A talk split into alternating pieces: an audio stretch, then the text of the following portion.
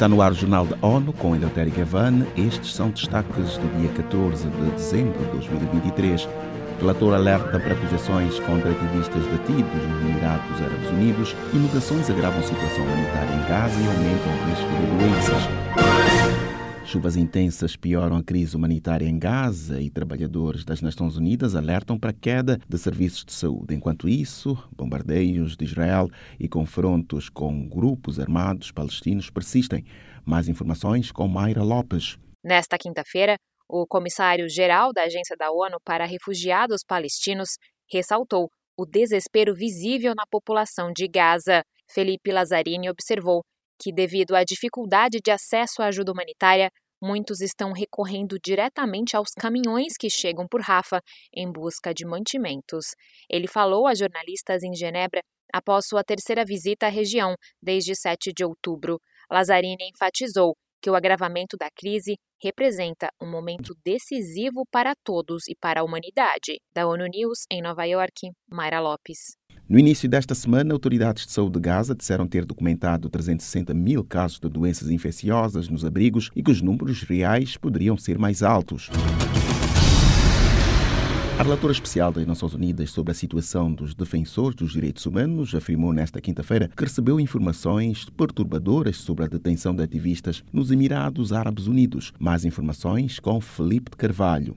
Mary Lawlor destacou que o país árabe que sediou a 28ª Cúpula Climática das Nações Unidas, COP28, apresentou, durante o evento, novas acusações contra cinco defensores de direitos humanos, de acordo com ela, as novas acusações são idênticas às que foram feitas anteriormente e que considera infundadas, além de terem inspirado. A relatora especial apontou que a Lei Federal número 7 de 2014 de combate ao terrorismo, sob a qual os defensores foram acusados, era extremamente vaga, não definindo com precisão o conceito de terrorismo e usando termos amplos como oposição ao país e prejuízo à unidade nacional.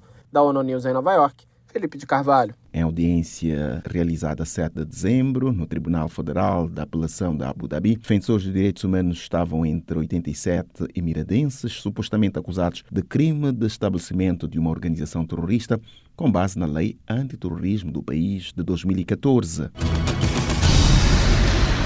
Missões de manutenção de paz das Nações Unidas na África subsaariana operam em condições políticas e de segurança cada vez mais desafiadoras devido a uma multiplicação de crises e a um clima de divisão entre Estados-membros da ONU particularmente no Conselho de Segurança. A opinião é do subsecretário-geral da ONU para Operações de Paz, Jean-Pierre Lacroix. Em entrevista para a ONU News, ele afirmou que estes fatores tornam mais difícil o funcionamento das missões, especialmente porque esforços políticos neste clima de divisão e tensão não fazem progressos suficientes.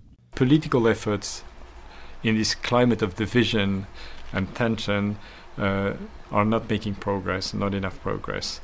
De acordo com Lacroix, tensões a nível global também se refletem a nível local. Contudo, ressalta que a proteção de civis continua muito ativa e lembra que todos os dias centenas de milhares de pessoas da população dependem de forças da ONU para sua proteção.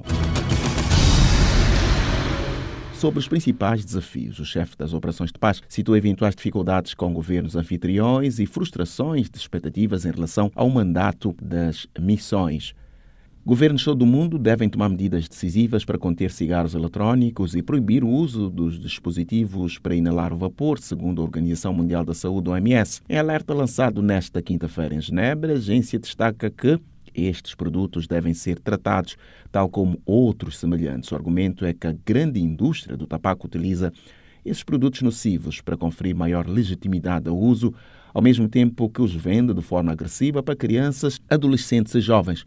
O diretor de promoção da saúde da OMS, Rudiger Crutch, disse haver um aumento alarmante no uso de cigarros eletrônicos entre crianças e jovens, com taxas que excedem as do uso por adultos em muitos países. Empresas do setor alcançam crianças através das redes sociais e de influenciadores, destacando vários sabores oferecidos que chegam a pelo menos 16 mil.